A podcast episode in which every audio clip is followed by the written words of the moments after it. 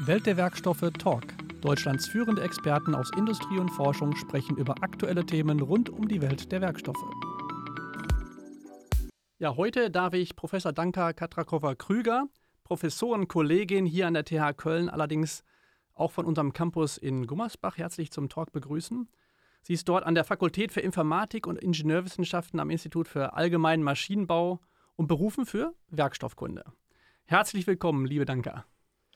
Ja, vielen Dank für die Einladung. Ja, zunächst möchte ich dich bitten, dich selbst und deinen Werdegang mal vorzustellen. Was hast du ursprünglich mal wo studiert und was waren dann eigentlich so deine beruflichen Stationen, bevor du hier an die TH Köln berufen wurdest?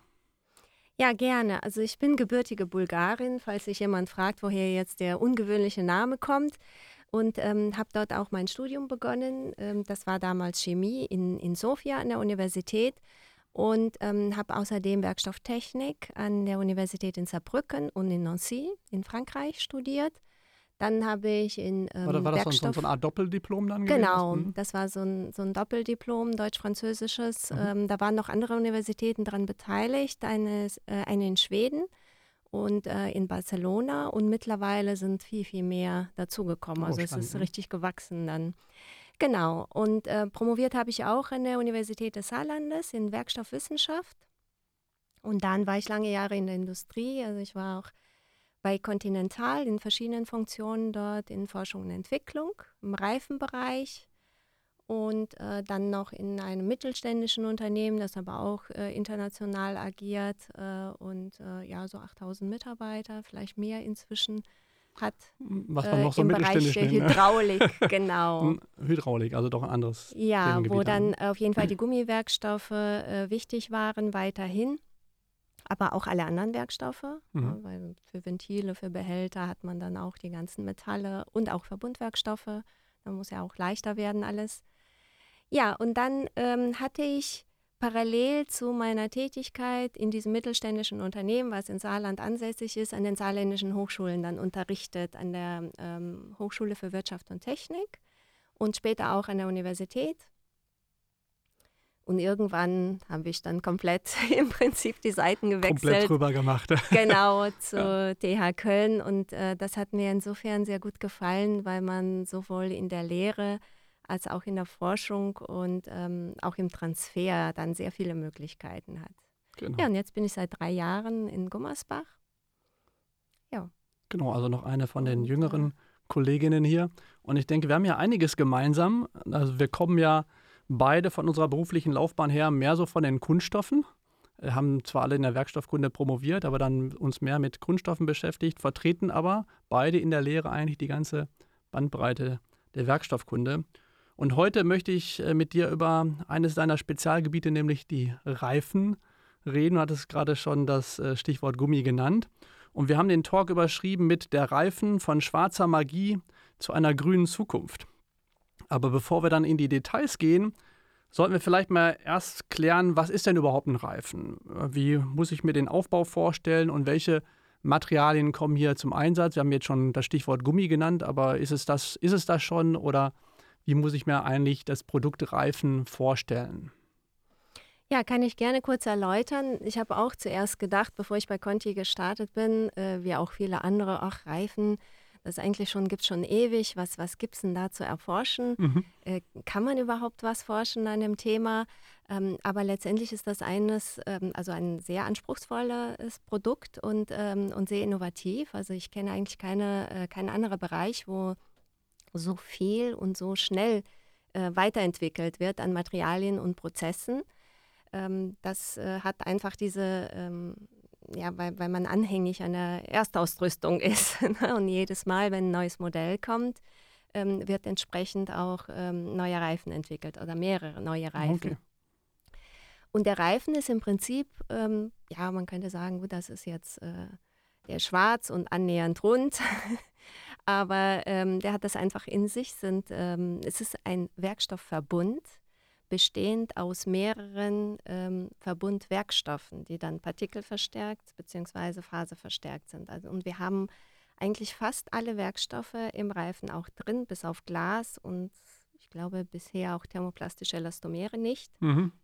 Aber wir haben auf jeden Fall Textilien drin, ähm, Stahlkord, äh, also Metall ähm, und eben ganz viele verschiedene Gummimischungen. Die Füllstoffe sind im Prinzip Keramiken und ähm, das ist also sehr komplex. Genau, und wir wissen ja schon, wenn wir einfach nur mal zwei Materialien kombinieren, also bei Verbundwerkstoffen mal den klassischen, wie komplex das von der Berechnung her wird und die Einflussnahme auf die ganzen Eigenschaften, dann kann man sich also vorstellen, wie komplex dann tatsächlich das System, muss man dann ja sagen, ja. ein Reifen ist. Aber vielleicht können wir uns ja so Schritt für Schritt so ein bisschen äh, der Sache annähern. Wie in so vielen Branchen gibt es ja auch in der Reifenwelt nicht den Reifen. Mhm. Ja, also, sondern man äh, sieht sich ja einer schier unbe un unübersehbaren Vielfalt gegenüber. Ne? Wenn man also irgendwie auf Reifen kaufen geht, dann ja. Äh, wird man eigentlich erschlagen sodass wir vielleicht mal so ähm, auf die verschiedenen Kategorien und ihre Unterschiede zu sprechen kommen können. Also fangen wir zum Beispiel mal an. Ähm, gibt es irgendeinen Unterschied, ob ich jetzt einen Pkw bereifen will oder einen Lkw bereifen will? Sind die einfach nur größer oder gibt es dann auch schon signifikante Unterschiede, was, was den Reifen tatsächlich angeht? Ja, tatsächlich gibt es die. Also natürlich sind die größer, die Lkw-Reifen logischerweise. Aber im Prinzip das ganze Anforderungsprofil ist ja ein anderes. Und dann darüber, also das grundsätzliche Aufbau, dass es wieder so Schichten sind, äh, die aus Gummimischungen, aus Verstärken, ne, also aus äh, Festigkeitsträgern und so weiter besteht, das, das ist schon ähnlich. Aber welche Materialien man da verwendet und äh, eben was die Anforderungen sind. Bei Lkw-Reifen geht es um, um viel Gewicht tragen und ähm, bei Pkw haben wir dann höhere Geschwindigkeiten. Und dann äh, ergeben sich einfach in den Materialien auch äh, ganz andere Zusammensetzungen. Also wir haben bei den Lkw-Reifen zum Beispiel die sogenannte Karkasse, die ist dann ähm, auch aus Stahlkord, während das bei Pkw-Reifen äh, Textilien sind, wie Polyester oder Rayon. Mhm. Und, also ähm, thermoplastische Textilien, ne? also genau, jetzt nicht irgendwelche ja. Naturfasern oder sowas, ne? Ja, genau. Mhm.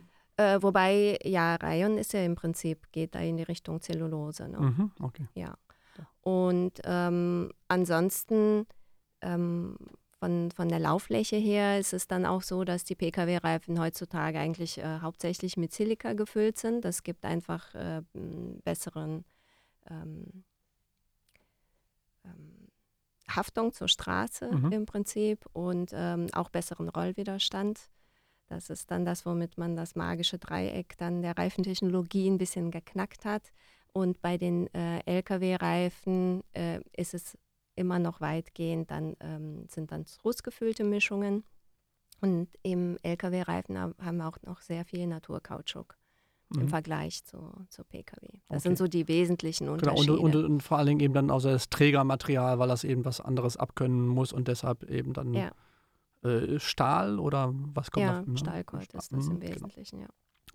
Und dann, wenn wir jetzt beim Pkw sind, äh, das wissen die meisten, die einen Pkw haben, dann gibt es sowas wie Sommer- und Winterreifen. Also bei bestimmten Witterungsverhältnissen muss ich ja sogar dann auch entsprechenden, äh, entsprechende Bereifung drauf haben. Ähm, und ja, vielleicht hat der eine oder andere da schon mal was munkeln gehört, aber wo liegen denn da jetzt die, die Unterschiede? Weil wir sind ja jetzt beim Pkw-Reifen, also mhm. vergessen wir jetzt mal die Stahleinlage. Wir wissen, okay, das ist auch nicht so viel Ruß, sondern mehr Silika. Aber wo liegen denn jetzt dann auf einmal die Unterschiede zwischen Sommer- und Winterreifen?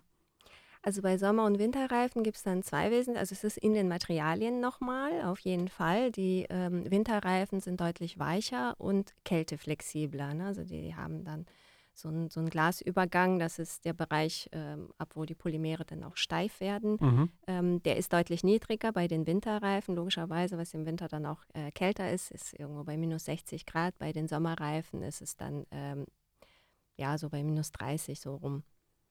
Das ist ein wesentlicher Unterschied, die sind auch weicher und ein anderer ist dann ähm, Profil.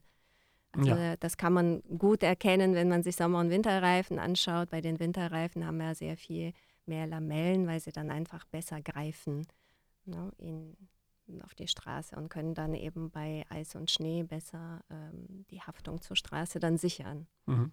Also tatsächlich, also primär das Gummi selber anders eingestellt. Ne? Also die, die wie du ja. sagtest, die Glasübergangstemperatur so roundabout 30 Grad tiefer eingestellt, plus eben dann die andere Profilierung sind so dann die, ja. die Kernunterschiede. Ne? Genau. Und wenn ich, es gibt ja jetzt auch diese ähm, Alljahresreifen, ne? also oder wie, wie nennt sich das so? Ja. Glaube ich, Alljahresreifen. Ist das dann irgendwo so ein, so ein Kompromiss, der dazwischen liegt? Oder? Das, war, das war lange Zeit mal so, so dass man die eigentlich nicht gerne genommen hat. Mhm. Das war so lieber wirklich ein Satz Sommerreifen und ein Satz Winterreifen, weil dann hat man nichts äh, Ganzes und nichts Halbes. Ist für beides schlecht. Mhm. Ne? Also die Winterreifen, die reiben dann schneller ab ähm, und sind dann vielleicht ein bisschen komfortabler, dadurch, dass die Materialien weicher sind, aber sind dann äh, ja im Handling nicht so sportlich äh, zu fahren. Ähm, die Sommerreifen werden aber im Winter dann sehr hart entsprechend und äh, mhm. dann rutschen die, also die haben da nicht so die Bremskraft. Und ähm, also die Empfehlung, äh, Empfehlung von Expertin wäre nach wie vor lieber, äh, lieber ein Satz Sommer und Satz nee, mittlerweile, mittlerweile sind sie wirklich sehr viel besser. Also ah, die sind okay. nach wie vor äh, natürlich, also wenn man da das sehr ausreizen möchte, dann äh, ist es auch vernünftiger, dann Sommer- und Winterreifen äh, zu fahren wenn man jetzt noch relativ normaler Fahrer ist und nicht so an die Grenzen geht, ähm, dann wird man ganz gut mittlerweile auch mit diesen äh, Kompromissen. Also die sind sehr gut auch an, an die ähm, Sicherheitsaspekten dann mhm. an die Winterreifen rangekommen und sind auch abriebmäßig nicht mehr so schlecht. Und vor allen Dingen, sagen wir, in unseren Breitengraden äh, haben wir ja dieses, diese extremen Temperaturen, dass wir tatsächlich an die ja. minus 30 Grad rankämen. Ja, ja, dann genau. doch auch eher selten. Ne? Genau. Mhm. Und jetzt hattest du schon das Thema sportlich fahren angeschnitten. Ne? Also ja. gibt es denn da auch nochmal einen Unterschied so zwischen äh, Kleinwagen und, und Sportwagen, dass ich dann sage, okay, also jetzt brauche ich hier doch ein bisschen was anderes, weil ich möchte ja hier richtig ähm, Geschwindigkeit auf die Strecke bringen? Ja, auf jeden Fall. Also die Kleinwagenreifen äh, sind dann mehr so ähm, ja, auf Rollwiderstand optimiert, wenn man so will. Ne? Also dass man da möglichst wenig Sprit verbraucht, äh, verbraucht dass die äh, ja sparsam sind. Und ähm, bei den äh, Sportreifen oder Reifen für Sportwagen, da braucht man natürlich die Hochgeschwindigkeit. Dann braucht man wirklich auch äh, diese Haftung zur Straße, ne? also Grip, Grip, Grip. Mhm. Das ist dann ganz wichtig. Das sind einfach ganz andere Materialien, die man braucht, aber auch die Konstruktion ist eine andere, um die Hochgeschwindigkeit sicherzustellen. Meistens sind sie auch größer, breiter, also die sind dann auch in, ähm, ja, in der geometrischen Ausführung andere. Ne? Genau, und also sprich, man hat dann in, in mehrererlei Hinsicht, äh, sind die tatsächlich auch äh, Spritfresser, ne, wenn man so ein bisschen will, oder? Also einfach schon mal Fläche und dann in der Fläche sorge ich auch nochmal dafür, dass die Haftung noch besser wird und damit dann allerdings an das verschiedenen Stellen der, der, Roll, der Rollwiderstand äh, natürlich auch höher wird. Ja. Und damit der, der Spritverbrauch auch zwangsläufig steigen muss. Ne? Das merkt man gleich auch. ja, okay. Genau. Und äh, so, jetzt habe ich mir das alles überlegt. Ich weiß jetzt, was ich für ein Fahrertyp bin oder was ich für ein Auto habe. Ähm, habe mich jetzt entschieden, okay, ich nehme jetzt mal hier diese neue äh, Generation von Ganzjahresreifen, das reicht mir. Äh, aber dann sehe ich mich ja jetzt noch einer Vielzahl von, von Herstellern gegenüber. Ähm, tun die sich eigentlich kaum was oder gibt es dann doch auch noch größere Unterschiede, je nachdem, zu welchem Hersteller ich denn da gehen würde? Also das ist, äh, da muss ich doch jetzt diesen Spruch von der schwarzen Magie dann verwenden. Ähm, bei Gummi ist es so, das wird ja, also das Polymer wird vernetzt, meistens mit Schwefel. Und äh, diese Vernetzung, also es ist eine chemische Reaktion. Und im Prinzip sind die Dinge, also die, die Zutaten, die ich dabei gegeben habe, die haben ja reagiert. Und ich kann sie am fertigen Produkt eigentlich nicht mehr genau feststellen, welche waren das und in welcher Menge. Und damit ist es sehr schwierig, dann eine Rezeptur ja, zu erraten oder äh, zu analysieren, durch Analyse herauszufinden. Und jeder Hersteller hat eben seine eigenen ähm, Gummimischungen, seine Rezepturen. Und ähm, sehr viel auch ähm, unterscheidet sich das auch in, im Prozess. Ne? Also wie mischt man genau, äh, wie stellt man diese Mischungen her? Da gibt es auch viele Möglichkeiten, im Mischprozess äh, zu variieren. Und dieser Vulkanisationsprozess, also die, die Vernetzung, wie man den, ne? genau wie steuert, man den auch mhm. steuert. Und äh, damit kann ich die Vernetzungsdichte steuern und so weiter. Und das alles hat Einfluss auf die Eigenschaften. Und damit unterscheiden die sich immer ein bisschen. Ähm, aber was die Eigenschaften betrifft, ist es schon so, dass, ähm, ja, ich sag mal, die großen Hersteller, die es da so gibt, äh, die sind jetzt weitgehend gut. Manche haben so ein bisschen eine Spezialisierung, ne? Also, dass man äh, versuchen sich zumindest dann äh, so ein bisschen mehr hervorzutun in einer bestimmten Richtung. Vielleicht eher äh, sportlich zum Beispiel oder eher. Ja, also Pirelli würde man dann auch direkt schon mal denken, das ist eher sportlich. Mhm. Ähm, bei Conti, die äh, legen sehr viel Wert auf Sicherheit, also ist dann Bremsweg mhm. äh, dann äh, sehr gering und Winterreifen sind da besonders gut. Ähm, die gewinnen da auch immer alle Tests und ähm, bei Michelin ist dann Abrieb ähm, super. Ne? Also dass wenn man dann Langlebigkeit sozusagen. Genau. Und ansonsten, wie gesagt, also müsste heute noch ein bisschen vorsichtig sein mit äh, Reifen, die relativ günstig sind äh, und aus Fernosten kommen.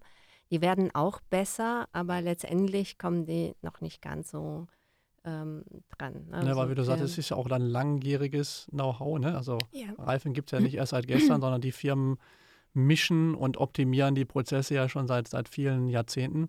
Ja. Und wahrscheinlich also dann doch eher, also auch die von dir angesprochenen Tests, ne? Also durchaus mal gucken, weil wenn man schon nicht reingucken kann, dann kann man wenigstens die, die Performance ja testen. Ne? Wie sieht das mit Bremsweg, genau. ähm, Abriebbeständigkeit und so weiter aus? Und das wird ja von diversen Testinstituten auch getestet und die Ergebnisse auch publiziert. Ne? Ja, genau. Mhm. So, jetzt äh, haben wir ja fast alles abgegrast. Aber selbst wenn ich jetzt weiß, für welches Fahrzeug ich zum Beispiel Winterreifen benötige und mir auch überlegt habe, von welchem Hersteller, also möchte ich jetzt vor allen Dingen besonders langlebig, um meinen Geldbeutel zu sparen oder was auch immer, ähm, dann gehe ich auf deren Webseite und sehe, dann haben die immer noch äh, verschiedenste Marken im Angebot. Also wie, wie entscheide ich denn jetzt auch noch, welche Marke ich denn danach nehmen soll? Oder worin das, unterscheiden die sich, ob da jetzt nochmal ein X oder ein XT dahinter steht oder Strich 1, Strich 2 oder wie auch immer die Hersteller dann ihre verschiedenen Marken mhm. bezeichnen? Also die, die meisten Hersteller haben so die, die Hausmarke, die dann die, also von den Großen jetzt zum mhm. Beispiel, ne, dann die Michelin und Continental und Pirelli, wenn der Reifen so heißt, das ist dann die Premium-Marke im mhm. Prinzip, die, die Hausmarke. Und es gibt dann auch immer welche, die anders heißen, die aber zu dem Haus gehören. Ah, okay.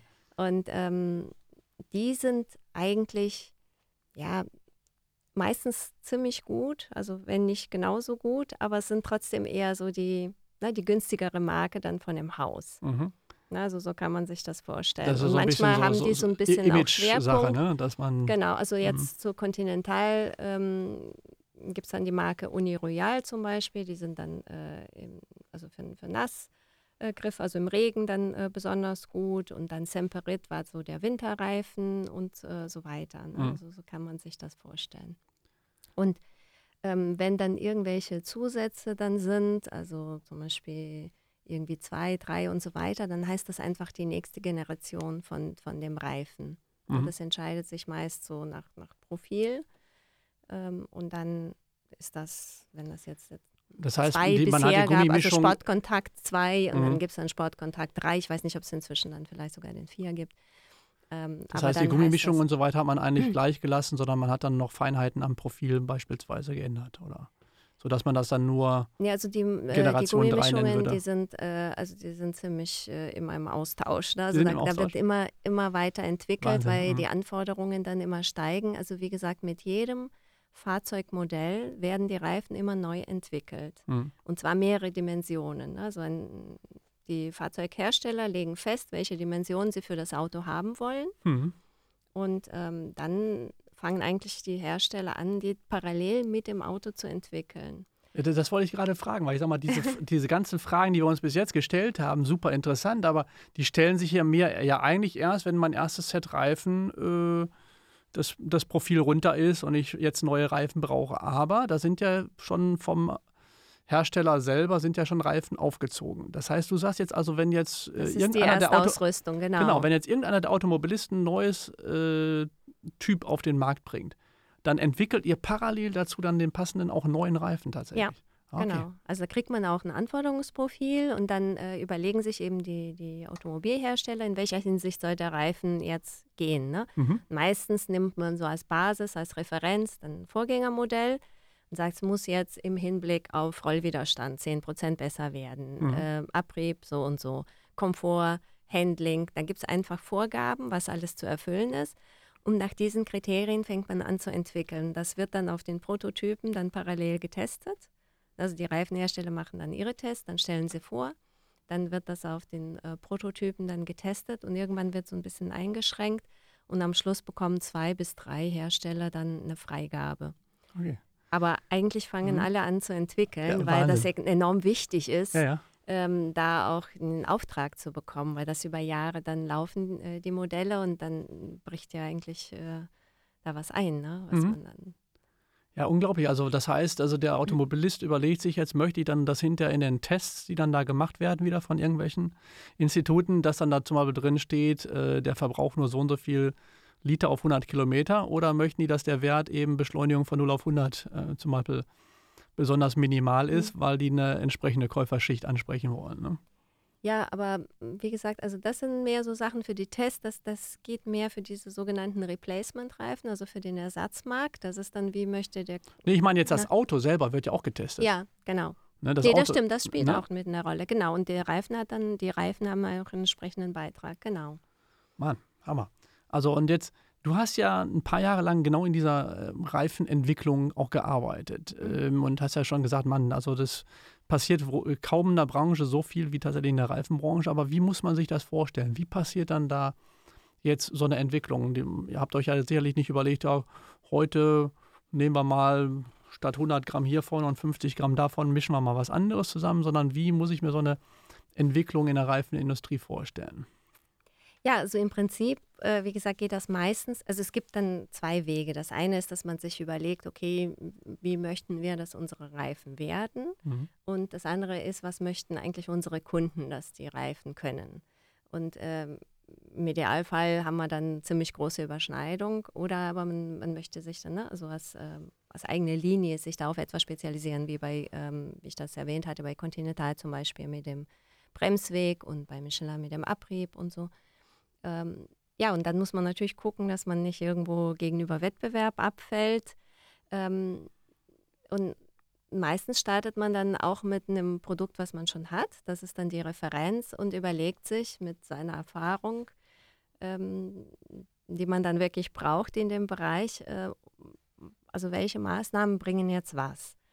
Dann, äh, momentan ist auch ein Trend, dass man guckt, wie kann man den Reifen nachhaltiger machen. Also mhm. Also dann schaut man nach anderen Rohstoffen, ob man die reinbringen kann. Also das kann auch dann eine Entwicklungsrichtung sein. Oder aber man weiß, okay, ich muss jetzt äh, so und so viel Rollwiderstand noch verbessern oder Abrieb so viel oder im, im Handling. Und dann muss man einfach überlegen, okay, was im Reifen alles hat dann Beitrag dazu. Mhm.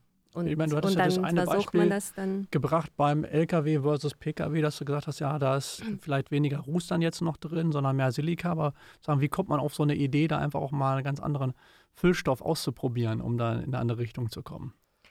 Ja, das sind dann Überlegungen, die man dann anstellen muss. Wie reagieren die miteinander? Was könnte das dann sein? Also bei Silika ist jetzt zum Beispiel im Vergleich zu Ruß, bei Ruß und äh, zwischen Ruß und Polymer haben wir nur physikalische Wechselwirkungen. Und bei Silika wenn man noch Silan verbindet, das ist dann so ein. So ein äh, das koppelt Coupling, dann chemisch, das ne? koppelt chemisch. Also mhm. das ist dann aneinander gebunden und ich habe dann weniger Verluste. Mhm. Und dadurch ist es halt möglich, äh, das auf eine höhere Ebene zu heben. Also dieses Zielkonflikt zwischen äh, Bremsen und, ähm, und Rollwiderstand und, und Abrieb auf der anderen Seite. Und ähm, ja, also das, das muss man sich im Detail dann eben überlegen, was wirkt wie. Und wie könnte ich das dann beeinflussen? Und ähm, eine Seite ist natürlich Material, also wird die Materialentwicklung weiter vorangetrieben. Ähm, vom Prozess versucht man dann was rauszuholen ähm, und ähm, auf jeden Fall dann aber auch die Konstruktion. Mhm. Also wie genau werden die Bauteile zusammengesetzt? Da kann man in der Geometrie was ändern ähm, und solche Sachen und aber, anderes aber Material wie, wie muss ich mir denn den Aufbau genau vorstellen? Also wir hatten das ja immer so am Rande angesprochen. Das heißt, so wenn ich jetzt mal von innen nach außen mir so einen Reifen angucken würde, was, was, was habe ich denn da so für Aufbauten, die da so übereinander liegen? Also wir haben ganz innen ähm, ist der sogenannte Innerliner oder Innenseele. Das ist das, was ähm, dem Innenreifen ersetzt, ne? was früher dann, was die Luft halten soll. Ne? Mhm. Das ist dann eine Schicht, die dann die Gasdichtigkeit ähm, okay. dann im Prinzip liefert. Und ähm, darüber kommt dann auch schon die Karkasse. Wir haben an den Seiten, haben wir dann ähm, aber den Kern, der dann also ist aus Metall. mit, mit Gummi umspritzt. Und äh, im Prinzip sorgt er dafür, dass wir den Reifen auf die Felge bringen und, und dass, dass der da sitzt. Auch da, auch da sitzen genau. bleibt, genau. Ähm, dann gehört noch so ein Profil, der sich an, an diesen Kern dann noch ähm, anschließt, ähm, der dann so für die Führung, also da, damit dann, ähm, ja, wenn, wenn dann Verbindung, Lenkbewegungen, Len so genau, will. Mhm. wenn Lenkbewegungen sind, damit mhm. der Reifen dann auch entsprechend folgen kann. Ähm, dann haben wir jetzt, kann sein, dass ich ein paar Bauteile dann auch vergesse, ist irgendwie die Karkasse natürlich, mhm. ähm, die dann, das ist dann ein faserverstärkt, ähm, verstärkter Verbundwerkstoff im Prinzip. Und ähm, die sorgt dafür, dass äh, beim Aufpumpen der Reifen dann nicht zu sehr wächst. Ne? Also hält den so ein bisschen zusammen, sonst würde er wie ein Luftballon dann einfach sehr groß werden, wird nicht mehr im Radkasten passen. Mhm. Ähm, Genau, dann haben wir äh, noch die Gürtel, die sind dann aus Stahl. Dann hat man beim Pkw-Reifen mindestens zwei, die sind in einem bestimmten Winkel zueinander. Ähm, und ähm, die sorgen auch für Fahrstabilität, äh, verbessern dann aber auch äh, massiv dann ähm, die Abriebbeständigkeit. Also früher hatte man nur Diagonalreifen, also mit, mit zwei Karkasslagen, die so äh, in einem Winkel mhm. zueinander dann ähm, waren. Da hatte man äh, ganz andere Abriebwerte. Und darüber kommt für, also bei den meisten Reifen auch mittlerweile, äh, außer bei ganz kleinen, ähm, so ein Band, äh, Spulbandage, die dann im Prinzip den Reifen noch vom, vom Wachsen hält bei, bei hoher Geschwindigkeit, weil dann erwärmt sich auch die Luft da drin und der mhm. Reifen wächst dann weiter. Und da wird er durch diese Bandagen nochmal wieder gehalten. Auch stabilisiert, ne? So. Genau, und das äh, ist dann für die, für die Hochgeschwindigkeit wichtig. Und ähm, genau, dann haben wir die Seitenwand äh, und ein Felgenhorn. Das ist dann eine andere Mischung wieder, damit das dann nicht zu sehr abreibt. An der Seite sind dann die ganzen Beschriftungen. Und ähm, dann haben wir einen Laufstreifen. Ein Laufstreifenpaket besteht aber auch aus mehreren Teilen. Also ist dann so eine, äh, eine, Base drunter, also eine andere ähm, Mischung. Also, also mehrere Mischungstypen, ja, und an die den Seiten, an den sind. Schultern, wo dann die, die Gürtel auslaufen, da hat man auch so kleine Polster, damit das nicht zu schnell dann ähm, aufgrund der Steifigkeitsunterschiede sich dann eben bei Bewegen trennt. Und ähm, ja, also das ist schon sehr komplex. Und das ist jetzt noch relativ einfach simplifiziert. Ne? Ja, aber genau. ich, ich genau. fand das eben auch mal wichtig, um so eine äh, ganz grobe Vorstellung zu bekommen, eben auch wie, wie komplex äh, dieses System ist. Und ähm, wir haben ja im Titel was von schwarzer Magie gesagt, wir hatten es ja auch schon mal angesprochen und du hattest auch schon kurz erwähnt, diesen Ausdruck magisches Dreieck. Aber das müssen wir jetzt noch mal ein bisschen erhellen. Was, was versteht sich darunter und sozusagen, äh, was für Auswirkungen hat das? Also wir haben es eigentlich schon an verschiedenen Stellen mal genau. wieder angesprochen, aber jetzt lass uns das mal ruhig ja. unter diesem Begriff magisches Dreieck zusammenführen. Genau, also das magische Dreieck der Reifentechnologie ist im Prinzip dieser Zielkonflikt äh, bei den Eigenschaften Abrieb, mhm. ähm, ähm, dann ähm, Nassgriff im Prinzip, äh, Nass- und Trockengriff, also mhm. so Haftung mhm. zur Straße. Ähm, Schnee könnte auch noch dazu gezählt werden und Rollwiderstand. Mhm. Und im Prinzip, sobald man eins verbessert, geht das immer auf Kosten der anderen. Und deswegen das, das, kennen dann, wir in, in der äh, Werkstoffkunde häufig, ne? dass, ja. dass man irgendwie, also Festigkeit, Unzähigkeit verbessern ist meistens dann immer sch schwierig. Ne? Also, und genau. so ähnliche Problematik hat man also hier auch. Man hat drei Zielgrößen, die eigentlich alle optimal sein sollen, aber eigentlich sucht man so ein bisschen den perfekten Kompromiss dann. Ne? Genau. Und dann kann man sich irgendwann entscheiden, okay, oder je nach Anforderung, ne, ist das jetzt ein Reifen, der noch in Abrieb besonders gut sein soll, aber dann muss man ein bisschen Abstriche machen in den anderen Eigenschaften. Oder ist das der Rovi-Reifen, ne, Rollwiderstand und ähm, der ist unter Umständen dann ja in Bezug auf Bremsweg oder auch Abrieb dann ein bisschen schlechter. Wobei Abrieb geht mit Rovi ganz gut. Mhm. Das ist mehr so die Elastizität und die ja, Genau, zwischen, Dämpfung, zwischen ähm, zweien kann man meistens dann wieder einen besseren Kompromiss finden als ja. äh, zwischen allen dreien. Ne? Ja, und im Prinzip ist die ganze Rohstoffindustrie auch dahinter. Also die suchen auch immer wieder nach neuen Rohstoffen, ähm, um ja bestimmte Eigenschaften dann entsprechend zu verbessern. Und äh, das wird ja wird oft dann auch, also ohne würde es nicht gehen, ne? ohne neue Rohstoffe. Naja, also es sind ja nicht, sind nicht nur die, die Reifenhersteller, genau, sind nicht nur die Reifenhersteller, die da optimieren, sondern die Zulieferer kommen auch und sagen, wir haben jetzt hier ja. ein neues Additiv oder ja. eine neue Gummimischung. Äh, ihr solltet die mal ausprobieren. Die könnte, glaube ich, in die richtige Richtung gehen. Ne? Genau. Die machen also auch zuarbeiten, um dann da im Geschäft zu bleiben. Ne? Genau. So. Ja, die haben auch durchaus Interesse, weil gerade so die Kautschuk-Additive, ähm, da ist einfach der Reifenmarkt am größten. Ne? Also mhm. es gibt ja die technischen Gummiwaren, das sind aber immer kleinere Mengen. Ja, Reifen ist schon ähm, groß. Ne? Ja. Aber wenn wir jetzt schon Experten hier im Talk haben, dann interessiert uns auch, auch natürlich immer wieder zu hören, was gibt es denn für Trends? Gibt es da irgendwelche Insider-Informationen, wo jetzt so beim, beim Reifen eigentlich die Reise hingeht? Also eine Sache habe ich schon rausgehört, also die, die Allwetterreifen werden zumindest besser. Mhm. Ähm, Gibt es irgendwelche anderen interessanten Trends, was Reifen angeht? Also ich habe den Eindruck, dass momentan auch mehr am Abrieb gearbeitet wird, also dass die Abriebsbeständigkeit dann verbessert wird.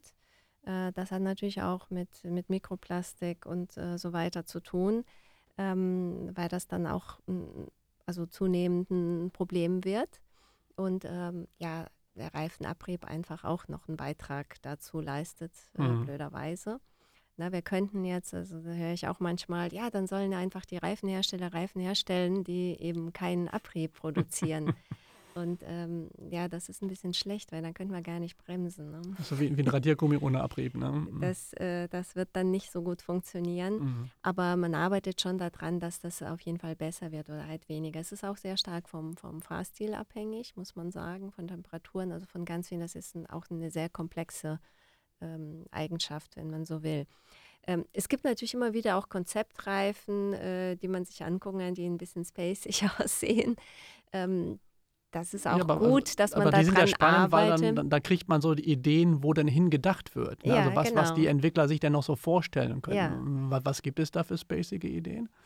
Ja, man versucht vielleicht dann äh, die mit äh, 3D-Druck auch herzustellen und dass man die dann ganz individuell und äh, so weiter sind, man ist aber noch relativ weit von der Anwendung. Ne? Das sind einfach so Ideen, mhm. ähm, dass man da gar nicht irgendwie Luft bräuchte, um die, also luftlose, das, äh, die haben so spezielle Strukturen und ähm, die sich dann also flexibel reagieren darauf. Ähm, unterschiedlich, aber mm, ja, die sind noch ein bisschen weiter weg von der Anwendung, aber es wird in diese Richtung auf jeden Fall auch gedacht. Ich, meine, ich äh, könnte mir das ja auch, auch vorstellen, wenn ich zum Beispiel einen Schaum habe statt Luft, müsste das auch irgendwie prinzipiell möglich sein, oder? Das Problem bei den meisten anderen Werkstoffen, also man versucht auch äh, schon sehr lange, Polyurethan ist ja super, was Abrieb betrifft und so weiter. Aber die meisten sind dann zu plastisch, also zu, die haben zu viel Dämpfung, zu viel Verlust. Mhm. Und dann man kriegt mit keinen anderen Werkstoffen da so richtig die Elastizität, die benötigt mhm. wird. Es ist sehr stark dynamisch belastetes Produkt, ne? Genau, jetzt hast du ja, ja schon das Thema. Nach, äh, Nachhaltigkeit, aber nur um dann nochmal als, mhm. als klaren Trend zu erwähnen. Also, ja, ja. dass man dann eben versucht, noch grüner zu werden in einem gewissen Sinne, einen CO2-Fußabdruck äh, zu verringern, mit äh, nachwachsenden ähm, Rohstoffen zu arbeiten und ähm, ja, solche Sachen. Zum Beispiel jetzt Naturkautschuk äh, aus Löwenzahn, damit man es auch hier in unseren Breiten dann herstellen kann. Ja, spannend, weil, weil das, das wäre wär jetzt so ein Thema, was ich nämlich noch angesprochen hätte, weil ich sage mal, Gummi ist ja an sich schon mal nicht so wirklich recycelbar. Mikroplastik hat das schon angesprochen, äh, hat man jetzt die Reifen auch so ein bisschen im Fokus. Also, was kann man jetzt alles tun in Richtung Nachhaltigkeit? Also, das fand ich jetzt schon spannend. Also, Naturkautschuk und dann ist jetzt die Idee, okay, wir lassen uns das jetzt nicht aus irgendwelchen Drittländern ähm, irgendwie durch äh, Billiglohnleute auch noch dann irgendwie ernten, den Kautschuk, mhm. sondern wir stellen den tatsächlich her. Und jetzt sagtest du gerade, Löwenzahn wäre eine Alternative da? Ja, also da sind die ziemlich weit. Das hat Conti mit einem Fraunhofer-Institut äh, das entwickelt und äh, das ist auch inzwischen erprobt. Also ja. es gibt auch Plantagen irgendwo ich weiß nicht, ich glaube in, in, Ostdeutschland ist das. Das heißt, diese, diese genau. weiße Flüssigkeit, die wir alle kennen, wenn, wenn wir Löwenzahn ja. pflücken, die ist dann wieder Ausgangsstoff für ein Naturkautschuk. Genau, das ist in ne? den Wurzeln und ich meine, das ist jetzt nicht der ganz normale Löwenzahn von hier, sondern ein kaukasischer, mhm. wenn ich mich nicht täusche. Ähm, genau. Also das ist auf jeden Fall etwas, ähm, wo es schon Plantagen gibt. Mhm. Ich weiß nicht, wie viele Reifen inzwischen damit produziert worden sind, aber es ist etwas, was ähm, durchaus getestet ist und funktioniert. Und dann ähm, guckt man natürlich, kann man mit recycelten Materialien noch was machen. Ne? Polyester kann man zum Beispiel gut recyceln. Äh, das kommt ja auch als Faser rein. Aus den, aus den Karkassen das Material, ne? Genau. Ähm, dann auch äh, so nachwachsende, es gibt ja einige Weichmacher ähm, auch da drin, die verwendet werden. Das sind dann so Öle. Und dann guck mal, kann, können das nicht auch Öle sein, die aus, ne, aus einfach bestimmten Pflanzen nachwachsen, dann auch hergestellt werden. Mhm. Ähm, ja, in diese Richtung geht dann sehr viel. Und ähm, ja, eben gucken, wie, wie kriege ich den Abrieb dann noch besser in den Griff, dass man tatsächlich auch weniger Partikel produziert ähm, die sich dann eben lösen. Oder abgebaut werden könnten oder, oder ne? Ja, und dann ähm, gibt es dann auch ähm, sehr viel, geht jetzt in Richtung was End of Life. Was macht man dann, wenn der Reifen dann äh, im Prinzip abgefahren ist?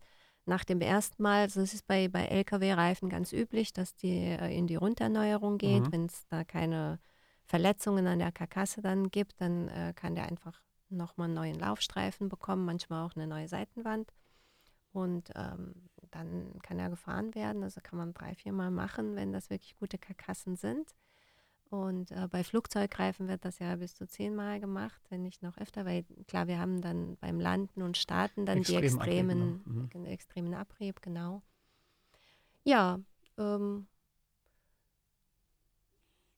aber ich sag mal, das ist. Eventuell dann, also, also, aber auch dann ist irgendwann ein Reifen am Ende seiner Runderneuerbarkeit mhm. und dann muss man auch gucken, was man damit macht. Sehr viel ist früher in Zementwerken gegangen, also die mhm. Mengen sinken dort. Mich, ja. mhm. Und äh, dann Weil muss man eben halt neue, ne? neue Wege ähm, dann suchen. Und ähm, das im Moment äh, kommt die Pyrolyse mehr, also das gibt es dann schon länger, ist jetzt nichts Neues, aber ähm, kommt dann einfach mehr auch dann äh, in Fokus, äh, weil dann die Reifenberge, Altreifenberge einfach steigen. Und ähm, das wir müssen vielleicht, vielleicht kurz erklären, warum Pyrolyse, weil die Idee ist, statt es zu verbrennen und damit dann wieder CO2 zu erzeugen, wird dann äh, Kohlenstoff oder Carbon erzeugt und hat, man hat damit dann im Prinzip den, den Kohlenstoff gebunden ja. und kann damit interessante Sachen machen, statt ihn dann als CO2 in die Luft zu blasen. Ne? Ja, also bei der Pyrolyse ist so, man hat drei Produkte. Das eine ist der Pyrolysegas, was man aber für die ähm, eigene Stromversorgung verwenden kann, des mhm. Pyrolysewerkes. Und wenn noch mehr übrig bleibt, kann das einfach in die normale Stromversorgung da eingespeist werden. Dann hat man noch Pyrolyseöl, was mittlerweile auch gut verwendet wird als ähm, Ersatz für Rohöl. Mhm. Also zum Beispiel die BASF hat jetzt äh, mit einer Partnerfirma von uns, Pyrom Innovations, hat dann äh, so einen exklusiven Vertrag, wo sie wirklich das gesamte Pyrolyseöl dann ähm, abnehmen und daraus dann äh, neue Kunststoffe herstellen. Mhm. Ähm, und dann hat man noch einen Feststoff, das ist dann Pyrolyse-Koks nennen das manche. Und ähm, die Idee ist, das als äh, recycelten Ruß zu verwenden. Und in Reifen kommt ja jede Menge Ruß, ne, deswegen sind sie auch schwarz. Ähm, und ähm, dann den Kreislauf dadurch mhm. wieder zu schließen. Ansatzweise zu schließen. Also man hat zwar nicht eins geht in eins sozusagen, ja. aber, aber, doch ein, ein Gutteil der, der, Rohstoffe eigentlich, des, des Hauptrohstoffs dann wieder zurückzuführen. Ne? Das ist natürlich ein bisschen anspruchsvoll, weil äh, ich natürlich nicht reinen Ruß habe da. Noch ne, von, von der chemischen Zusammensetzung ist das noch ein bisschen was anders. Aber ja, wenn man daran arbeitet, äh, Material- und Prozessentwicklung betreibt, äh, ist es mit Sicherheit auch gut machbar.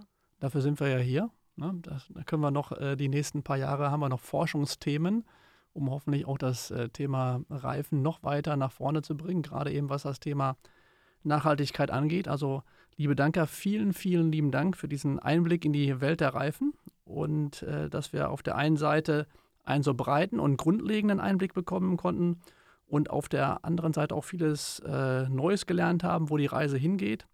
Danke, dass du heute bei mir im Talk zu Gast warst. Ja, bitteschön. Danke auch für die Einladung.